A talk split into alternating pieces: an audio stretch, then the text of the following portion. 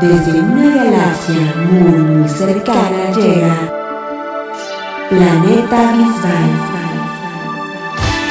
Con Milagros Vargas y Luisa Villalobos.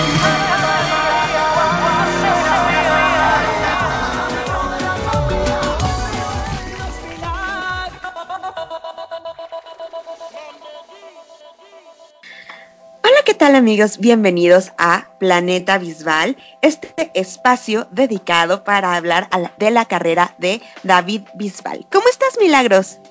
Hola, buenas noches, bien, ¿y tú? Bien, también gracias. Esta noche, bueno, esta noche no, bueno, este día me acompaña mi querida Milagros Vargas, que se encuentra en Panamá, y yo soy Luisa Villalobos, que los saludo desde la Ciudad de México, en este que es nuestro quinto programa. ¿Y qué tema va a tener, Mili? La infancia y la adolescencia de David Bisbal. Así es, vamos a empezar con una pequeña serie que va a estar interrumpida por un par de programas, pero con una serie de, de programas hablando de la biografía de David Bisbal. Esta primera parte tiene muchos aspectos personales que eh, no hemos tomado de chismes ni, ni, cuestiones así, sino del libro, sobre todo del libro que David publicó eh, hace algunos años, si no mal recuerdo, fue en el 2016, 15. No. 15. ¿Qué año fue? 2014, ¿no? eh, lo googleamos de una vez y nos damos cuenta. Creo que en el 14, si no me sí, falla 14. la memoria. Sí, fue 14. 14 ya recordé, fue en el 14, yo sé por qué me hice bolas con los años de pronto. Y bueno, en este eh, libro que David eh, tituló Desde Dentro, que él escribió, entonces de ahí hemos tomado muchos aspectos, otros aspectos los hemos retomado de algunas entrevistas que él ha concedido, así que no nos estamos basando en chismes, no estamos indagando cuestiones que él no haya querido revelar, eh, sino simplemente lo que él nos ha querido compartir a lo largo de estos años que tiene de carrera fue una manera muy bonita de darnos a conocer cómo fue su infancia, cómo fue ese ambiente familiar, eh, cómo llegó a la música. Eh, siento que gracias a la historia de David hemos también podido conectar nuestras historias con él y sentirnos más orgullosas y empáticas con todo lo que ha vivido David. Vamos a comenzar pues por el principio. David Bisbal nació el 5 de junio de 1979 en una ciudad que ya no sabemos de memoria, Almería, España. Esta ciudad y provincia se encuentra al sur de la península ibérica. Y bueno, Mili, ¿a qué se dedicaban los papás de David? Bueno, eh, los papás de David, la mamá se dedicaba a coser, cosía eh, para una tienda específica de moda y su papá profesionalmente se dedicó al boxeo, eh, ya luego que se retiró con grandes éxitos y premios, entonces eh, ayudaba en el ayuntamiento de Almería como em, a construir como muebles. Era carpintero. Carpintero, exacto. Como si fuera poco. Sí, exacto, es hijo de María y José, ¿no? O sea, San José, que era carpintero, igualito. De verdad que la historia de David a veces te pega muchísimo, porque es increíble cómo están conectados la música, cómo está la parte familiar. para mí en el aspecto católico, aunque no lo dice mucho, también puedes leer entre líneas ese amor de familia, esa comunicación y esta música que desde el día uno estaba en la casa de los Bisbal. Así es, justamente. Y, bueno, pues eh, resulta que Dal llega a esta familia que pertenecía a la clase media y eh, ya habían tenido esta familia dos hijos, eh, José María y María del Mar. David nació cuando José María tenía 11 años y María del Mar tenía 7 años y pues como dice, ha dicho David, él vino de pilón. Y eso pues porque tenía que venir, porque tenía que venir a pesar de que ya nos reveló David eh, recientemente que su mamá eh, utilizaba el dispositivo intrauterino. Así que había contra todo, contra todo, vino David a este mundo. Contra viento y marea para darnos mucha alegría, para inspirarnos y para darle grandes éxitos a la, a la, España, a la gran España y a todos sus fans a nivel mundial. Así es. Y de uno u otro modo, la música siempre ha estado en la vida, presente en la vida de David. Eh, principalmente en su casa se escuchaba lo que ponía su hermano José María, que como ya mencionábamos era 11 años más grande que David. Él tenía un eh, aparato eh, con el que podía poner música y ponía de música de todo. Sobre todo, o sea, David recuerda mucho que escuchaba a Michael Jackson, a Tina Turner, las rumbas de Camela, con quien recientemente hizo una colaboración, a los Calis, los Chichos, los Chunguitos, el Junco y artistas latinos como otro de sus, eh, de sus grandes ídolos que es Juan Luis Guerra y con quien ya también tiene otra colaboración. Y bueno, pues escuchaba de todo y pues también las, la música flamenca y todo eso era lo que se escuchaba en su casa y pues era un ambiente que estaba presente.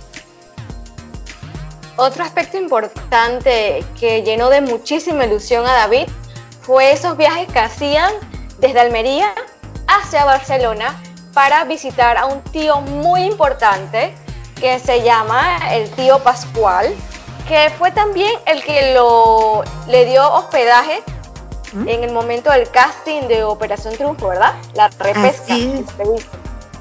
Sí, y, y, recuerda que él tenía como cuatro o cinco años cuando en los años 80 él iba a visitar Barcelona y visitaba el zoológico de Barcelona justamente y un gorila blanco muy famoso que había allá. Y parece que se la pasaba muy bien en se lo pasó muy bien en ese viaje en que era tan pequeño y no creo que haya sido la única vez en que visitaron eh, esa tierra, porque los hermanos del el papá de David, pues eran muchos y llegó un momento en que se, pues, se dispersaron por eh, la geografía española y no solamente por la geografía española, sino también a Alemania y no recuerdo si dice Suiza, Suecia, Suecia o Francia. Sí, no, se, repartieron bastante bien. Claro que sí. David describe a su familia como unas personas trabajadoras, eh, boxeadores y cantantes, porque para sorpresa de muchos, el papá de David también incluso fue el pionero en la familia y participó de un grupo que se llamó Los Gil... Gilgueros. Gilgueros. Eran dos. Había otro grupo, no me acuerdo el nombre. Bueno, estuvo en dos grupos. E incluso el papá de David, eh, una vez que se peleó cuando eran novios con, la que es la mamá de David actualmente, eh, pues fue a una estación de radio y le dedicó una canción para que lo perdonara. Qué romántico, ¿no? Sí, fue una anécdota muy bonita y muy romántica que podemos encontrar en el libro de David. Incluso también dice que su tío Miguel tocaba el acordeón y que todos los hijos de Miguel eran músicos y que su tío Juan era un gran apasionado de los carnavales de Almería y que siempre, siempre, siempre ganaba los concursos de murgas. A mí me, llama mucho la atención, yo hasta recientemente me enteré bien, o más bien vi por primera vez en acción una murga, porque aquí en México no se acostumbran los carnavales, al menos en la Ciudad de México no, en fuera así. Entonces me tocó ver de qué tratan las y es una cosa muy entretenida, donde se disfrazan y hacen como actuaciones graciosas donde se canta y hacen como parodias. Entonces muy interesante esta parte y que influenció mucho a David eh, este aspecto de los carnavales. Y en, el, en este sentido que David llega a ser muy gracioso, humorista, simpático, pues David, eh, junto con otros compañeros, eh, la primera vez que entró a un estudio de grabación fue justamente para grabar un coro de murgas. Entonces está muy divertida esa parte. Sí, claro que sí. Y es impresionante, él dice que escribían sus propias letras, sus melodías, y es que algo que te pones a pensar unos niños en el colegio, wow, es algo, también los profesores, digo, me imagino que los profesores también los motivaban, perdón, a realizar ese tipo de concursos. Y también algo importante que David realizaba cuando era pequeño era cantar. cantaba por todos lados, pero solo, a ver, ¿cómo lo, cómo lo decimos? Le gustaba cantar, pero cuando una persona le pedía que cantara, le daba muchísima pena y no lo hacía. Lo podía hacer solamente en casa cuando estaba encerrado en su habitación. Como dice la canción de Alejandro Sanz, cuando nadie me ve, ¿no? Ahí era cuando cantaba David. Me lo puedo imaginar y puedo entender ese sentido de alguna manera porque yo lo hacía. Pero yo la verdad es que a mí no me daba pena hacerlo en público. Yo nada más lo hacía en todos lados. Aunque luego no, no tan bien. Bueno, yo siempre lo hacía en el baño porque siempre me han dicho que lo mío no es cantar. Así que. A mí alguien me dijo que sí, pero la verdad es que me di cuenta que me estaban engañando. Creo que soy mejor compositora que cantante, eso sí. No, no, cantas bien, cantas bien. Lo digo yo, lo digo yo. Ah. bueno, no. Mili, no. Sí. No canta bien. Seamos sinceros. Eh, entonces, bueno, estábamos, eh, estábamos platicando de David, eh, que pues David nació en, esta, en este ambiente festivo, mágico, musical de, de los carnavales y con eso creció. ¿Qué más? También nos cuenta que su papá llegó a ser profesional durante 18 años y que fue siete veces campeón en España en diferentes categorías como mosca, ligero, gallo, y que la verdad es incapaz de recordar todos los títulos que andan repartidos por toda la casa, porque bueno, el boxeo para él le produce, no sé si ahora, pero en ese entonces le producía un pequeño rechazo por ver cómo en el ring su papá se ha deteriorado. Sí, el boxeo es un deporte pues que la verdad causa muchas secuelas a largo plazo. Lo podemos ver eh, con pues daños, como te digo, a nivel neurológico pueden tener, eh, ¿cómo se llama esto? Ah, ¿Hemorragia? ¿Me escuchas? ¿Hemorragia No, no, sí, hemorragias, pero no, eh, Parkinson. Suelen desarrollar Parkinson los boxeadores por lo, el daño neuronal. Entonces, eh, pues sí, es, es algo que tiene razón de ser. David le gustaría que su papá estuviera en mejores condiciones, pero pues obviamente el deporte le pasa, haber ejercido este deporte le pasa factura. Y lo que yo quería contar también fue que el papá de David, entre estas peleas y muchos títulos, tuvo oportunidad de viajar a la Ciudad de México para pelear con un boxeador mexicano muy famoso, el Púas Olivares. Y eh, peleó en la Plaza de Toros eh, de México y pues es algo que David recuerda con mucho cariño porque él pudo cantar en esta misma plaza y recuerda en el momento de terminar su actuación haberle llamado a su padre para contarle y estaba muy muy emocionado David. Recuerdo una anécdota que tú le regalaste algo algo significativo. Sí, eh, en no me acuerdo en qué año fue por ahí, del 2004 ha de haber sido. Eh, se me ocurrió ir a la hemeroteca a buscar eh, las notas sobre la pelea del papá de David. Eh, conseguí la fecha, me costó un poco de trabajo conseguir la fecha de la pelea, con eso pude investigar. Entonces junté fotos y notas de la actuación de David en la Plaza de Toros, junto con los del el papá de David de, de, esa pelea, y los puse juntos y me llamaba mucho la atención porque había una foto en la que estaban en la misma posición. Entonces se las puse y se las puse en un marco y que eh, creo que le gustó mucho. Sí, sí, sí. También su mamá siempre ha mencionado que la forma como se para David es la misma forma como se colocaba su papá al momento de boxear. Y estoy segura además que la forma en que David baila las rumbas es la misma en que lo hacía su papá. Otro dato importante que nos dice David, que fue que cuando sus papás se casaron, tuvieron muchísimos altibajos económicos, pero que con muchísimo orgullo, muchísimo trabajo, lograron levantar la, la economía y poder formar una grandiosa familia. Qué maravilla que pueda relatarnos esas cosas, David. Viene de una familia trabajadora, luchadora, y pues creo que es el ejemplo que ha puesto y que espera él seguir en su familia. Sí, así es. Eh, bueno, pues eh, como ya comentábamos, la mamá de David trabajaba como pues costurera o modista más que costurera, como modista.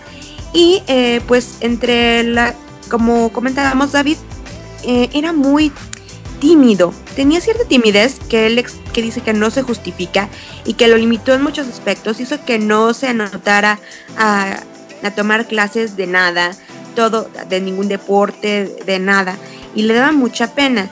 Y él relata que el, primer dinero que ganó como cantante lo hizo justamente en este espacio de trabajo de su madre, donde las señoras le decían que cantara y entre todas juntaban dinero y le daban 20 eh, pesetas, que David se acababa gastando en, dulces, para, eh, para que él cantara algo, porque David de verdad era súper, súper penoso, no nos podemos imaginar eh, a un David penoso actualmente, yo creo, eh, que, que metiera la cabeza, que tuviera que cantar de espaldas, ¿no?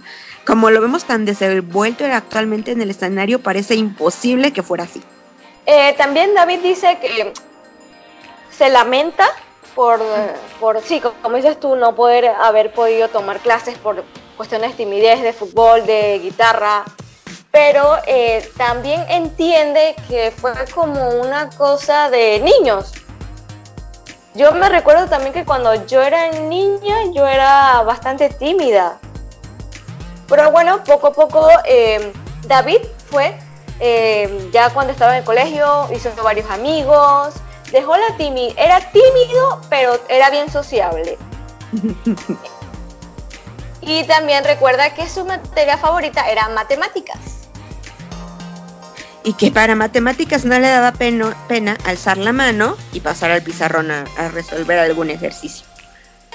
Sí, te, te, digo, la timidez es, no sé si te pasó a ti, pero la timidez es como variante. ¿Tú la recuerdas así en tu, en tu infancia? No, Mili, es que yo no tuve ningún problema de timidez.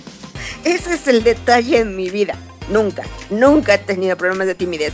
Yo desde muy pequeña, casi casi desde que aprendí a caminar, yo veía un escenario que no estuviera alguien y yo me subía a bailar y a cantar nada más porque quería. ¿Ves? Tienes vena artística. Seguro, te digo. Programa, ese es otro programa que vamos a desarrollar próximamente. Eh, yo, a mí me gustaría que también quienes nos, estén, quienes nos estén escuchando nos contaran si ellos fueron tímidos, si ya superaron su timidez, cómo hicieron para superar esa timidez, si es algo de la infancia, si es algo que permanece, o que yo me acuerdo, de verdad me sacaba mucho de onda la gente tímida, no, no, no es algo que yo pueda entender, me cuesta mucho trabajo entenderlo. Bueno, yo como te dije, sí fue tímida, yo me acuerdo que yo rompí la timidez fue por los consejos de mi papá. Mi papá me obligaba, me decía, levántese, vaya ya y pregunte tal cosa. Y yo le decía, no, me da pena, no quiero, no. Bueno, de aquí no nos vamos hasta que usted pregunte a esa persona tal situación. Y no ah, nos vamos hasta que yo desarrollé esa parte, pero era porque me obligaron. Ah, ah, bueno, tengo que ser sincera. Ok, no soy tímida, en un escenario no tengo problemas para hablar frente a un micrófono, eh, ¿no? O sea, si hay mucha gente, si tengo público, no hay problema. Pero, pero, me cuesta mucho trabajo, eso sí, acercarme a preguntar algo e incluso me, me traigo un poco si tengo que hacer, es increíble que siendo comunicóloga me pase, eh, hacer una llamada telefónica para pedir algo, preguntar algo, me cuesta mucho trabajo serio? ¿Eres igual a Juan? Wow, no sé esa parte. O sea, pero Juan se subiría a un escenario a cantar. No, no, no, esa parte que cuando, cuando llama a alguien para preguntar algo a domicilio o algo como que le cuesta. Sí, yo bendigo las aplicaciones del celular. ¿No? Y de todos modos, y, y, lo hago, y por ejemplo, siempre que vamos a ordenar comida a domicilio, si no está por Uber Eats, este, me, hacen que lo pida yo para que pues vaya fogueándome y mi mamá me reclamaba hasta recientemente que me cuesta mucho trabajo ver a las personas a los ojos. Eh, esto es por la, misma parte de la timidez. Si estoy hablando a una persona uno a uno, a menos que le tenga ya mucha confianza, me cuesta. Me esfuerzo a hacerlo, pero me cuesta. Wow, no había notado eso en ti. No, no, no. Dato interesante que descubrimos en el planeta Bisbal. Otro dato interesante es que David lamentablemente em, reprobó un Reprobó el segundo, el, repitió el curso en segundo de BUP. ¿Qué es BUP? Es bachillerato. El bachillerato que sería el equivalente al high school. No sé cómo se maneja en, en Panamá. O sea, viene la primaria, la secundaria, que son tres años, y luego el bachillerato, que son otros tres años. Sí, en Panamá es eh, primaria, que es de primer grado hasta sexto grado, y la secundaria no la dividimos. Em, es de primer grado, primer año, le decimos año, hasta tercer año, ahí tienes em, una pequeña graduación, pero sigue tus estudios de tercer año hasta sexto año, y en sexto año recibes eh, se graduó en bachiller en ciencias y letras con énfasis en informática, por ejemplo. Wow. Ah, no, pues salen ya como que en México es la primaria igual seis años, la tenemos luego la secundaria y dependiendo del sistema puede continuar, que puede ser ya empezar el bachillerato desde primero y luego hasta el sexto, o la secundaria y luego la preparatoria o el CCH, distintos eh, sistemas. Y en la, en tercera secundaria graduación y en de sexto de prepa o tercero de prepa es otra graduación, pero no salimos como, como bachiller en nada, aunque en el último año de la preparatoria sí tienes que escoger un área a la que te vas a enfocar para, digamos, elegir una, una carrera. Entiendo. Así que bueno, también es importante que nos compartan ustedes, amigos y amigas que nos están escuchando en Planeta Bisbal, que nos comenten cómo es el año académico. ¿Se puede el ciclo académico. El ciclo, académico. Sí, porque eh, suele ser diferente, ¿no? Además, esta, esta parte de que en algunos países el ciclo escolar empieza en enero, en otros en marzo, abril, en otros eh, como aquí en México que empezamos en finales de agosto. Es una cosa muy extraña eso de la educación a nivel internacional. Así es. Y bueno, retomando el tema, eh, sí, David nos comenta que eh, repitió el curso en segundo, repitió el curso en segundo y que bueno, eso le, le sirvió para tener experiencia, valorar un poco más las materias, biología, historia a sus profesores y le dio confianza en sí mismo porque cuando repitió sacó notas extraordinarias, por lo cual también le produjo una madurez que eso le sirve, le sirve a todo el mundo ya cuando uno madura, ya uno ve las cosas de diferente. A veces la vida nos tiene que dar golpes para que maduremos, ¿no? Una de esos golpes puede ser tener que repetir el curso, como le ocurrió a David. La verdad es que eh, hace algún tiempo yo platicaba con una psicóloga sobre el sistema educativo y cómo eh, no respeta el hecho de que durante la adolescencia tengamos esta necesidad de estarnos moviendo, de estar descubriendo por nosotros mismos y que nada más se dedica a que tengamos que memorizar, ¿no? Estar sentados, estar callados y no respeta esta parte que se necesita desarrollar y que es eh, innata del ser humano en la adolescencia, tener este despertar a la vida y estar en, muchas cosas, porque además las hormonas nos vuelven locos, literalmente. Sí, y eso también es parte de lo que habla David en su libro, que em, las hormonas, ese, ese, es que la adolescencia considero que es difícil para todo, todo adolescente. Incluso también comparto la idea de eh, el estudio. ¿Tú te acuerdas cuando tú me ayudabas a mí a estudiar? Sí. Porque, digo, es que, no sé en otros países, pero acá en Panamá, no sé si ha cambiado, no tengo em, sobrinos adolescentes, tengo sobrinos más chicos, pero no sé si ahora ha cambiado, pero en mi tiempo era que tú tenías que memorizar. Y yo no servía para memorizar, yo tenía que asociar las cosas para poder aprendérmelas, y todavía actualmente soy así sí, sí me acuerdo que te ayudaba a estudiar, te enseñé técnicas de mnemotecnia, te ayudaba a inventar ideas locas para acordarte de las cosas, te corregía trabajos. Eso me acuerdo también, o sea, además de ser mi tarea, te corregía trabajos a ti. Ya, ya, ya entienden, ya entienden el grado de amistad que tengo con Luisa Villalobos Ayala, por favor, ¿entendieron? ¿Sí? Ok, gracias. o sea, Mili y yo no nos conocimos hasta en persona hasta varios años después. Y yo ya le corregía las tareas. Está cañón. Fue como repetir la prepa. no seas así, por favor. No, tampoco, tampoco te ayudaba en tantas materias. Te ayudaba como en dos. Química. Ajá. Eh, ¿Cuál más? Eh, ¿Alguna vez? En, inglés siempre me ha ayudado inglés. Siempre. Hasta el sol de hoy. Mm, no, ¿cómo crees? Sí, en serio. ¿Y ya? Pero es que ahí depende mucho de los maestros, me queda claro. exacto. Y, y ya no me acuerdo qué otra más. Sí, creo que ya es. Ajá, sí eran dos materias. Retomando el tema, otro, otro, otra anécdota jocosa que sale en el libro de David es que para poder conquistar a las chicas eh, se dio cuenta que era bueno haciendo chistes. Menos mal, pues no se había dado cuenta antes. No, y la verdad es que David es muy simpático y cuenta chistes muy, todo el tiempo y está haciendo bromas casi todo el tiempo a, los, a su equipo de trabajo, a los fans. Eh, y la verdad, David, qué bueno que se quedó con esa parte de ser simpático y que le causó mucho éxito entre las niñas.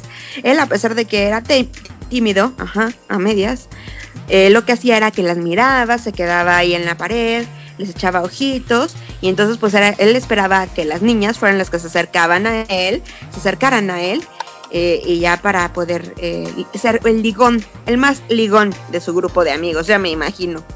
Va a ser un chiste, pero creo que yo soy mala haciendo chistes.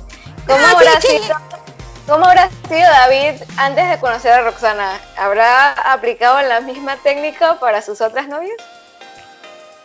Mmm, mmm, ¿Quién sabe?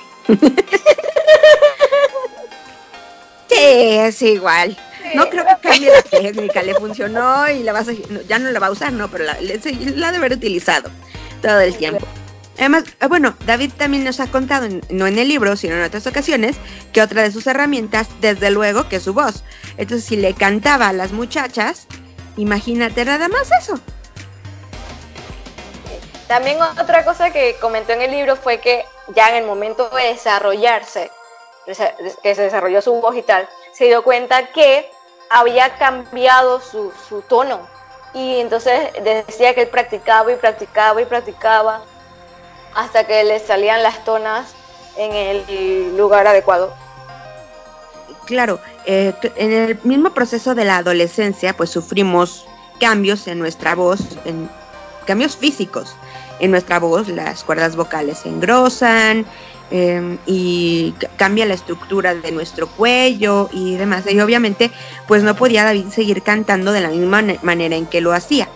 Eh, también eh, esto sirvió en ese tiempo, en ese periodo de ajuste, estuviera eh, enfocado en, el ciclismo. Hay un, otra, un, aspecto importante en todo esto, que David, mientras estaba en el equipo, padeció lo que se llama la enfermedad del beso, que le causó inflamación en el vaso, este órgano del área abdominal, y los médicos o el médico le prohibió practicar el ciclismo por el riesgo que había de que se cayera y pues si te caes y te haces inflamado el brazo puedes eh, hacerte un daño bastante severo. Oye, otro tema que nos saltamos, que era un poquito más arriba, era eh, que él hablaba de su tierra y de los veranos, eh, que como que, hablaba de su, de, su, de su barrio y que su recuerdo lo inspiraba como a esa especie del país de nunca jamás y que él era el Peter, el Peter Pan, que, nunca, sería que nunca sería adulto. Bueno, de alguna manera David nos sigue haciendo, sigue haciendo magia y sigue siendo una especie de Peter Pan, eh, porque es, es un niñote. Si no tuviera barba, yo creo que David se vería bastante joven. Sí. Salvo por los ojos. Pero David tiene cara eh, y en muchos aspectos es todavía muy no sé si decir inocente, porque no, no es como tal. ¿Sano? Ah, ajá, justamente, sin malicia. Entonces, pues sí, es un Peter Pan, la verdad. y siento que también es un aspecto que nos gusta a las mujeres, que sea que tenga un corazón de niño, que nunca pierda esa magia, que sea una persona sana eh, y buena. Exacto, y que le guste jugar con todo y tenga interés por descubrir cosas, que es lo que nos ha demostrado cuando, conforme vamos descubriendo, ay, ahora le interesa el buceo, Ah, bueno, y ahora le interesa eh, la espeleología. Ah, bueno. Entonces, pues ha sido muy interesante ver así a David. Sí, pienso también que eso también es una forma de disfrutar la vida y de fortalecer unas destrezas o unas fortalezas que tengas. Entonces, es muy importante. Y también, cuéntame, Luisa, después que eh, terminó el bachillerato, ¿cómo se sentía David? ¿Cuál es eh, el aspecto de desarrollar que él tenía? Bueno, David en realidad no terminó el bachillerato. Después de concluir eh, el quinto de BUP, decidió pues que la escuela no era lo que a él le llamaba el aspecto académico, pero pues necesitaba dedicar, tener una, algo a qué dedicarse en la vida. Entonces se inscribió a un curso para, de, para ser guardia, forestal y ya que él veía futuro en su tierra, en Almería, pues había reservas naturales donde él iba a poder desarrollarse. Entonces empezó a trabajar en un vivero y pues la verdad es que ahí encontró a su hada madrina, este Peter Pan, a su campanita, como quien dice, que le hizo una proposición de la que no vamos a hablar en este programa, sino en el siguiente de esta serie, que va a ser sobre David y la Orquesta Expresiones, pero lo hicieron a partir de, esta propuesta. Tengo una pregunta. Dime. ¿Cómo se sentirán las flores o las plantas cuando David le cantaba? No, pero yo creo que las plantas si les cantas en general, no sé si lo has intentado, se ponen más bonitas. Imagínate si te cantas. O sea, si les cantas se, ponen mucho más bonitas. Si les canta David Bisbal, deben ser hermosas. Claro que sí. Oye, un aspecto que ayer David nos compartió en Instagram fue un TBT del ciclismo. Y también ese tema nosotros lo hablamos en el tema 2 de Bisbal y los deportes. Si quieren buscarlo, pueden buscar el podcast en Spotify. Y también es algo muy importante que eh, es un logro que considero que es importante mencionar, que David participó en una competencia en Andalucía y él decía que eh, él sentía que el ciclismo le apasionaba pero que no le daba los resultados que él quería, pero que bueno, que esa profesión, ese deporte le enseñó mucho lo que fue la disciplina. Y David en una de esas carreras en Andalucía, él no se había percatado que había llegado de quinto entre los corredores de Almería y había llegado de segundo en su equipo. Sí, eh, David eh, nos relata que le faltaban pues esos secretos que tiene el deporte, que probablemente si hubiera conocido esos secretos hubiera podido rendido más y se hubiera quedado más tiempo practicando el ciclismo. Qué bueno que no lo hizo porque entonces no hubiera sido cantante. Este, entonces, em, pues David eh, tiene o tuvo ese, ese importante deporte que lo guió en eh, como una disciplina, aprendió mucho, se esforzó mucho y él sabe que para tener resultados, y además ahora que tiene amigos ciclistas entre los que se cuentan justamente Miguel Indurain, que fue su ídolo, pues él sabe que eh, hay que tener disciplina para obtener resultados y nos lo ha demostrado en su carrera, si no, no podría estar haciendo las giras que son matonas eh, que hace actualmente. Así es. Bueno, creo que ya hemos desarrollado todos los puntos del tema principal de este programa. Muy bien, y vamos entonces a nuestra siguiente sección. Encuentros cercanos del primer tipo. Mili, ¿a quién tenemos hoy en nuestra sección de encuentros cercanos del, del primer tipo? A una artista española muy querida y muy conocida por todos a nivel internacional.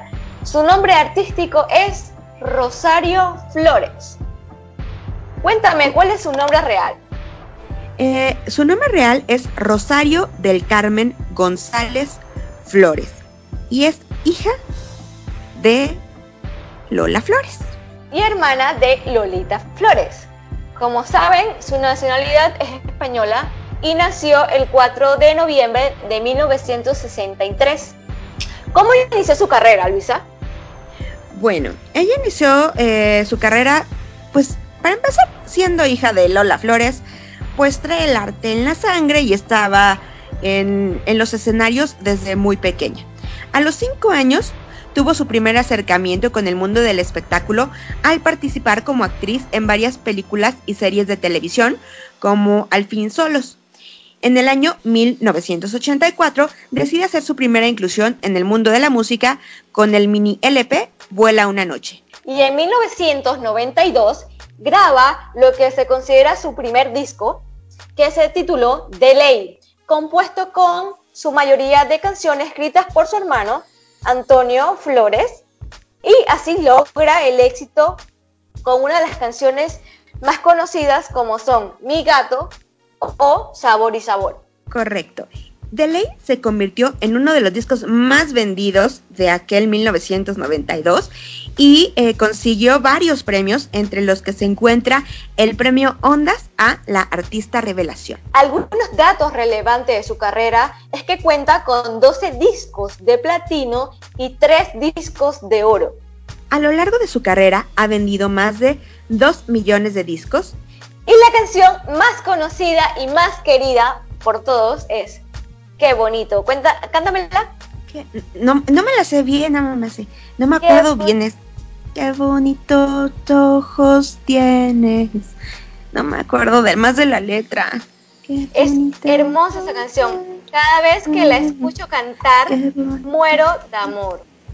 La verdad, sí, es una canción muy, muy bonita y va a estar incluida en nuestro playlist de esta semana que pueden encontrar en Spotify. Eh, eh, considero que, saliéndome del tema, que fue una presentación muy espontánea y muy linda la que cantaron eh, Antonio Orozco, David y Rosario en La Voz Kids. En el 2017, si no me falla la memoria. Pues no, yo ya no sé en qué año, porque David y Rosario han sido eh, pues coaches de la voz en distintas versiones, en la voz de adultos, en la voz de niños, y han coincidido en muchas ediciones ya, incluso vuelven a coincidir en la edición que se estrena en abril de este año.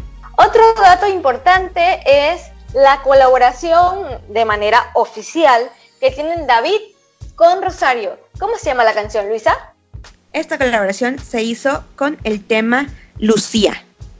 Y bueno, esta canción está incluida en el disco Live at the Royal Albert Hall del 2013. Este disco, este disco que se grabó justamente en el Royal Albert, Hall de Londres. Mili, ¿y qué es lo más reciente que ha ocurrido con Rosario? Rosario está de gira. Para la sorpresa de todos, escuchen, están en América. El 20 de abril ya hizo Sold Out en Miami, pero tiene boletos para el 21 de abril, está el 12 de abril en Los Ángeles y el 17 de abril en Nueva York. Ella tiene em, un disco y una gira que se llama Noche de Gloria en el Teatro Real. Así se llama el disco y así se llama la gira. Y pueden seguirla en qué redes sociales, Luisa.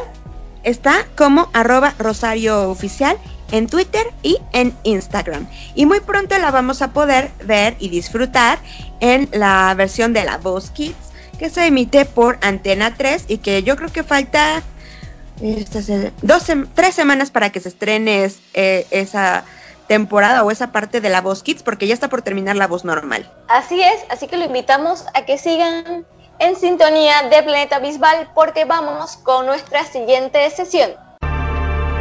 Estrella, estrellada, estrellita, estrellita, estrellita, estrellita. Y bueno, llegamos a esta nuestra sección de noticias. Como noticia estrella es que David realizó con mucho éxito la gira de conciertos eh, acústicos y pláticas con Endesa. Eh, estuvo David presentándose en Logroño, Valencia y ya se me fue la otra ciudad. Eh, pero sí, Madrid. Em, y lo hizo con mucho éxito, la gente quedó muy satisfecha, el mago Moreno se estuvo compartiendo videos, eh, llenos totales, claro, eran boletos regalados. Eh, pero David lo disfrutó mucho en este formato semiacústico, por decirlo de alguna manera. Y pues con eso concluyó sus actividades porque llegamos a la noticia estrellada y no es tan estrellada porque es muy merecido. David eh, comienza su periodo de licencia paternal porque ya están por nacer su hijo junto, el hijo en conjunto que tendrá con su esposa eh, Rosa, Rosana Zanetti. Así que pues empieza este periodo de descanso para David y ni tan descanso porque probablemente sea pesado con el bebé. Eh, Rosana tuvo, le, organizaron un baby shower sorpresa a sus amigas. Eh, entonces, pues está increíble. Esto ya, ya casi nace el bebé.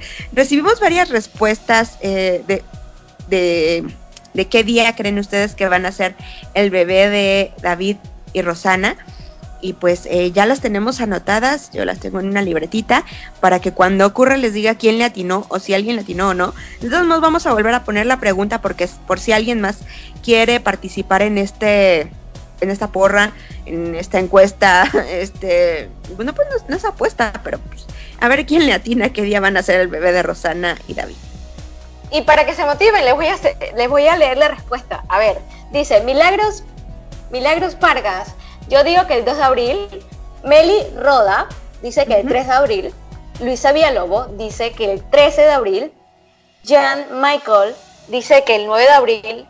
Gotas de Agua dice que el 15 de abril. Silvia, 6 de abril. Laura, 10 de abril. Y Francis Verónica dice 13 de abril. Así que los invitamos a todos a que participen de la pregunta en arroba Planeta Visual en Twitter e Instagram y Facebook. Así es. Y bueno, pues seguramente todos ustedes están preguntando qué pasó con el concurso de los lentes clandestinos. Pues bueno, fue muy difícil. Agradecemos a todos los que nos enviaron sus participaciones. De verdad fue muy difícil elegir al ganador. Y decidimos Mili y yo que para que esto fuera justo, ninguna de las dos podíamos elegir. Eh, para que no dijeran, no está Luisa, no, ya está Mili. No, no, no. Lo hicimos lo más justo, pedimos una opinión externa, alguien que no conociera a ninguna, a ninguna, porque todas fueron chicas, ninguna de las participantes, y así obtuvimos una ganadora. Eh, y Mili, ¿tú das el nombre o lo doy yo? Usted, señorita. Y bueno, pues la ganadora es nada más y nada menos que Isa Rendón de México. Eh, ¡Bravo! Ya nos estaremos contactando con ella eh, y esperamos que nos responda en un plazo de 24 horas, sino como está en las bases. Tenemos una segunda opción de ganadora eh, que pues intentaremos contactar para pues que eh, puedan llegarle hasta su domicilio estos maravillosos lentes de la colección de Clandestine. Gracias Clandestine por permitirnos hacer este concurso y pues por obsequiar estas gafas o lentes de sol, como les quieran decir, de la colección de David Bisbal. De verdad, muchísimas, muchísimas gracias a Clandestine por esta oportunidad. Muchísimas gracias por confiar en nosotras, en este proyecto llamado Planeta Bisbal y por darnos la oportunidad de ser el primer patrocinador de Planeta Bisbal. ¡Bravo! la verdad es que sí. Esperemos en el futuro tener otros concursos. Lo estamos intentando, lo, lo, estamos buscando de verdad.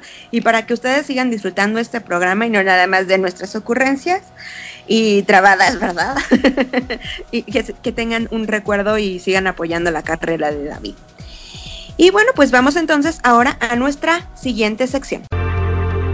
Supernova. Nova,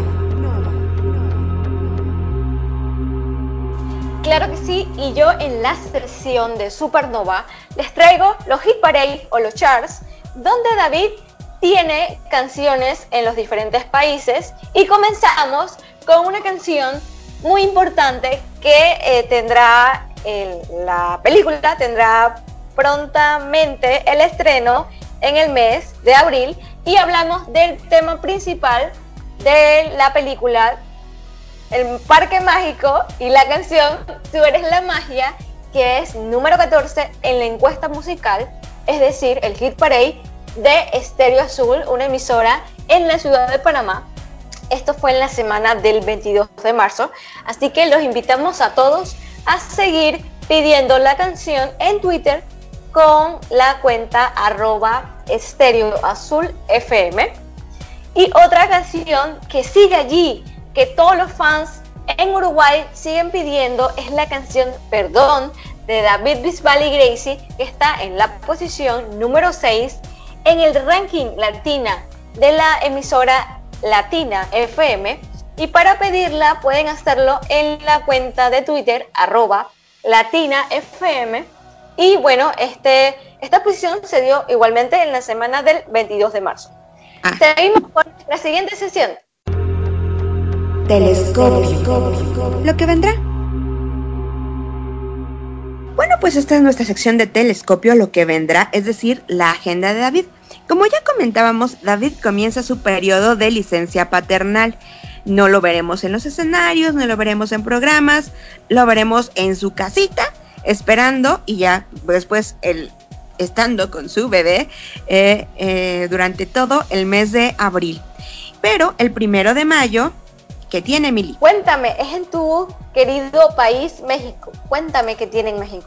Eh, me da mucho gusto que el primer lugar donde David se va a presentar después de haber tenido a su bebé va a ser el primero de mayo en el Palenque Expogan de Hermosillo, Sonora, México. Los boletos están a la venta en tuboletoras.com. Todavía hay buenos lugares disponibles, considerando que pues los primeros, las primeras filas se las apartan a los galleros. Entonces, eh, sí hay, lugares incluso de quinta fila, así que corran por sus boletos a eh, tuboletoras.com. Solo se puede acceder desde computadora, ¿eh? no se puede desde el celular.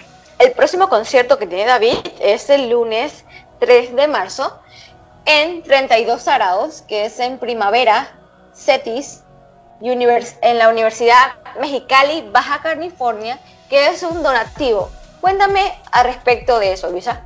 Bueno, el, el, día 3 de mayo, David se va a presentar en este evento que es de procuración de fondos para dar becas a la Universidad CETIS y eh, pues se hace, no, no, hay boletos como tal a la venta, a la venta, sino que se solicita un donativo. Tienen que contactarlos eh, a través de sus redes sociales o vía telefónica para que les puedan eh, dar la información de cómo hacer este donativo, que puede ser de 12 mil o de 20 mil pesos. Otro evento muy importante para David es el jueves 16 de mayo en Bruselas y luego el siguiente concierto es uno que ya está sold out, ya no hay boletos, que es el de eh, París en la sala Olimpia. Claro que sí, si pueden, también si quieren pueden ingresar a la página de www.davidbisbal.com y allí podrán encontrar el link para comprar los tiquetes y mayor información sobre los conciertos. Así es, porque además eh, siguen saliendo fechas para David. Esta semana se agregaron más fechas para los conciertos de David. Ya le confirmaron a David que va a estar además en Almería, que va a abrir una segunda fecha en las ventas. Eh, entonces, conforme vaya estando disponibles los boletos, bueno, pues la forma más fácil de acceder eh, directamente a, los, a las páginas donde se pueden comprar los boletos, pues es a través de davidbisbal.com. También les recuerdo nuestras redes sociales personales porque es muy importante su opinión, su interacción y saber si les gusta o no todo lo que estamos compartiendo en este proyecto llamado Planeta Visual. Igualmente nos gustaría saber si eh, desean dedicarle alguna canción a una persona específica o desean que una canción entre en el playlist de Planeta Visual, pueden hacerlo de diferentes formas. La primera, entrando o escribiendo a la cuenta de Planeta Visual, que se encuentra en Facebook, Twitter e Instagram, arroba Planeta Visual, y nuestras redes personales. ¿Cuáles son, Luisa? Las tuyas son arroba milipanamá en Twitter y en Instagram. Y las mías me encuentran como Luisa MX en Twitter y Luisa-MX en Instagram. Recuerden también que estamos en iTunes y en Spotify, así que no olviden suscribirse. Es muy importante que se suscriban para aumentar esa comunidad de Planeta Bisbal. Así es. Así que yo llega el momento de despedirme, de despedirnos, que onda conmigo, eh, esta, en esta ocasión y los esperamos en el próximo programa de Planeta Bisbal. Besos desde Panamá. Mil besitos, chao. Chao.